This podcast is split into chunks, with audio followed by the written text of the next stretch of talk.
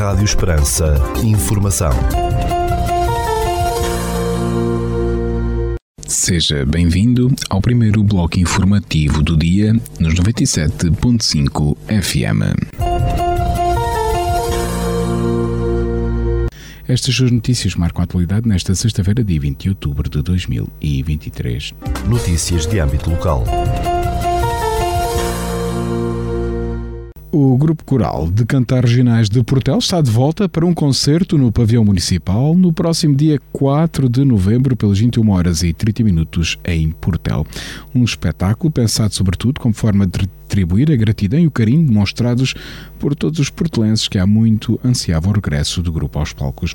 A entrada é gratuita e o público só terá mesmo que levar a vontade para cantar e partilhar os muitos êxitos que durante estes 47 anos levaram o nome de Portel aos mais variados cantos do país e do mundo.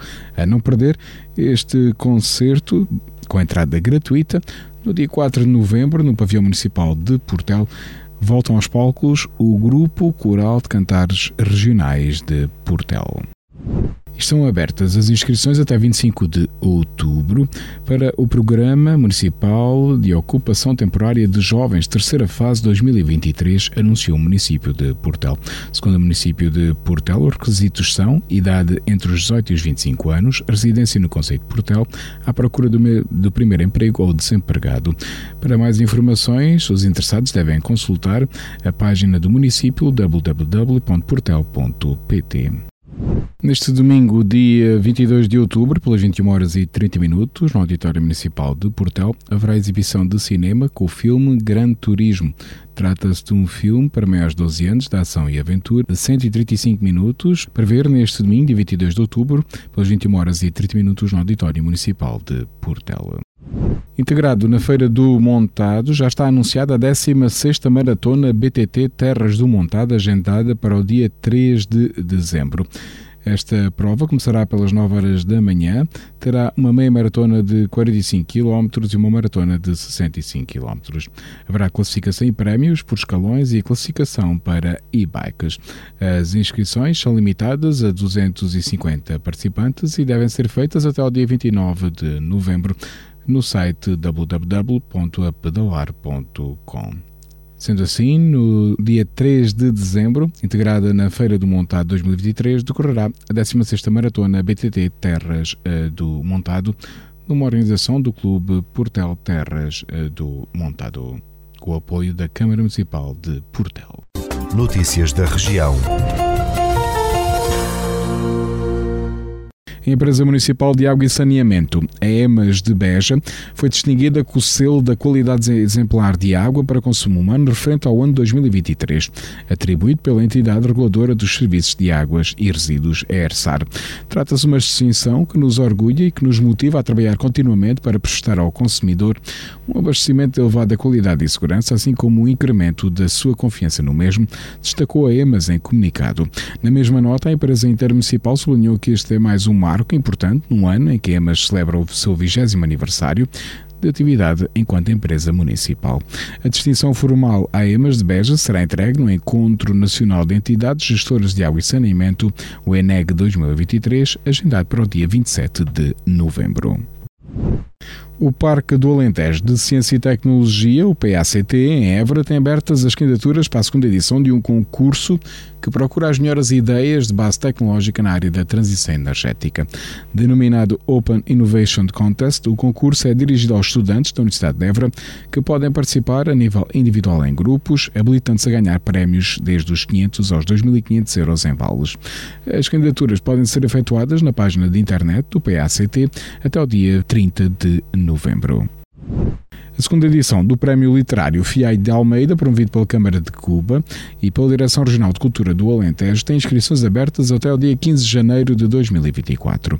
Em comunicado, a autarquia de Cuba explicou que são aceitos a concurso obras na modalidade de coletânea de contos, sendo privilegiadas as temáticas diretamente relacionadas com a região Alentejo. Podem participar no concurso autores de nacionalidade portuguesa e estrangeiros a residir em Portugal com mais de 18 anos. Cada participante poderá apresentar uma uma única obra a concurso.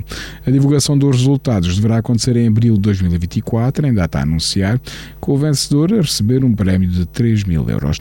A obra vencedora será igualmente publicada numa editora de reconhecido mérito, sob a coordenação da Biblioteca Municipal de Cuba e da Associação Cultural Fiai da Almeida, constando na edição a referência ao prémio. Todos os cidadãos residentes no Conselho de Vendas Novas estão agora isentos do pagamento de qualquer tarifa para depositarem resíduos no ecocentro, graças a uma decisão do município que pretende incentivar a deposição correta de resíduos. Em comunicado, a Câmara de Vendas Novas divulgou que vai suportar os custos cobrados pela GESAMB, empresa responsável pela gestão e exploração do sistema intermunicipal do Distrito de Évora. A entrega de alguns tipos de resíduos já está isenta de custos, lembrou a autarquia de Vendas Novas, frisando assim, fica também gratuita a entrega de embalagens de madeira, resíduos verdes e monstros não ferrosos, como sofás, móveis, entre outros. O menir de Patalu, em Nisa, no distrito de Porto Alegre, foi classificado como monumento de interesse público de acordo com uma portaria publicada no dia 14 de setembro em Diário da República. A portaria, que tem como entidade emissora o Gabinete da Secretária de Estado da Cultura, Isabel Cordeiro, indica que o Menir está situado na Tapada da Bajanca, na união das freguesias de Espírito Santo, Nossa Senhora da Graça e São Simão. Talhado em granito, de feição fálica, e apresentando ternos vestígios de decoração gravada com motivos serpentiformes, deverá ter sido erigido no Neolítico Antigo, mais concretamente em meados do quinto milénio antes de Cristo. Segundo a portaria, o monumento encontrava-se tombado quando a sua identificação, tendo sido depois reerguido 6 metros a norte da localização original, devidamente assinalada com um padrão de forma a permitir a preservação da sua fossa de implantação. O menir do Patalou apresentando cerca de 4 metros de comprimento e 7 toneladas de peso, constitui um dos maiores menires de tipologia explicitamente fálica da Península Ibérica. Os quatro passos processionais de Borba, construídos entre as décadas de 1750 e 1760, foram classificados como conjunto de interesse público segundo uma portaria do Governo publicada no dia 14 de setembro em Diário da República. A portaria, consultada pela agência Lusa, foi assinada pela Secretária de Estado da Cultura Isabel Rodrigues Cordeiro no passado dia 28 de agosto. Segundo a publicação do Governo, são classificados os passos processionais do Alto da Praça, da Rua de 13 de Janeiro, da Rua de São Bartolomeu e da Rua do Marquês de Marialva, os quais são particularmente imponentes, assumindo grande protagonismo na cidade. Fortemente vinculadas às comunidades locais, estas notáveis e singulares estruturas, fruto de uma única campanha construtiva, distinguem-se de outros exemplares próximos pela sua monumentalidade, qualidade arquitetónica e riqueza e coerência ornamentais. As fachadas e os retábulos, tirando partido dos mármores da região, conjugam-se com as telas, óleo, pinturas murais e estuques decorativos, todos alusivos à paixão de Cristo, lê-se no documento. Além da classificação, a portaria também fixou a respectiva zona especial de proteção. Ficamos agora com a atualização da informação a partir da sala de situação do Comando Territorial de Évora da Guarda Nacional Republicana. Bom dia, senhores ouvintes. Fala-vos o Sargento-Chefe Manuel Seabra da Sala de Situação do Comando Territorial de Évora da Guarda Nacional Republicana para vos informar acerca da atividade operacional desenvolvida no dia 19 de outubro de 2023. Na área de responsabilidade deste comando, ocorreram seis acidentes de viação, sendo quatro colisões e dois despistes, dos quais resultaram um ferido leve e danos materiais. Registámos ainda um acidente de trabalho na localidade de Jurumenha, Conselho do Landroal, do qual resultou um ferido leve. No âmbito da criminalidade foram registradas cinco ocorrências, sendo dois crimes contra as pessoas, dois crimes contra o património e um crime contra a vida em sociedade. No âmbito de controle nacional, registámos 22 infrações relativas à legislação rodoviária, duas relativas à legislação policial e duas relativas à legislação ambiental. Mantemos as operações Resina 2023, Floresta Segura 2023, Campo Seguro 2023, Prevenção de Afogamentos, Escola Segura 2023-2024, Artemis 2023-2024, Sense Senior 2023, Thunder 2023, Network e Operação Trademaker 2023 a decorrer. Por hoje é tudo. A sala de situação do Comando Territorial de Évora, instante efetivo desta unidade, deseja a todos os nossos ouvintes o resto de um bom dia e um excelente fim de semana. Ficamos agora com a efeméride do dia.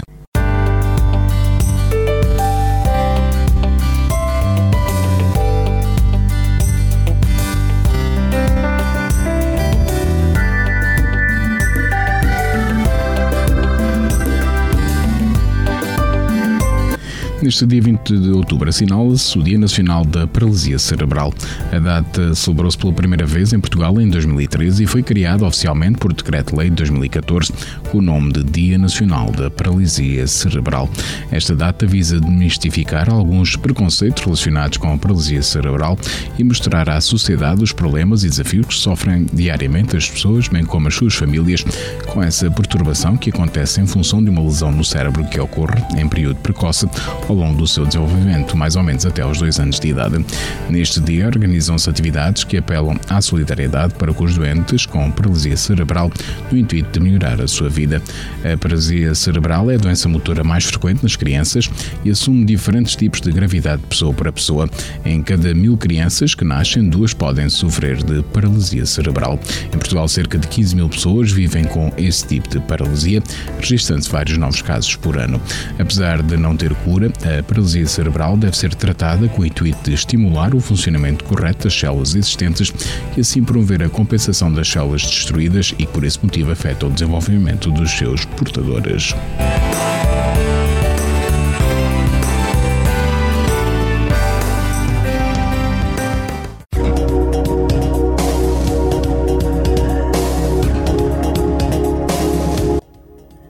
Instituto Português do Mar e da Atmosfera, para esta sexta-feira, dia 20 de outubro, no Conceito de Portel, temos chuva e aguaceiros com 48% de probabilidade de precipitação, 20 graus de temperatura máxima, 13 mínima e o vento para moderado de noroeste. Já para a capital do distrito, na cidade de Évora, para esta sexta-feira, de 20 de outubro, temos chuva e aguaceiros com 70% de probabilidade de precipitação, 19 graus de temperatura máxima, 12 mínima e o vento para moderado de noroeste.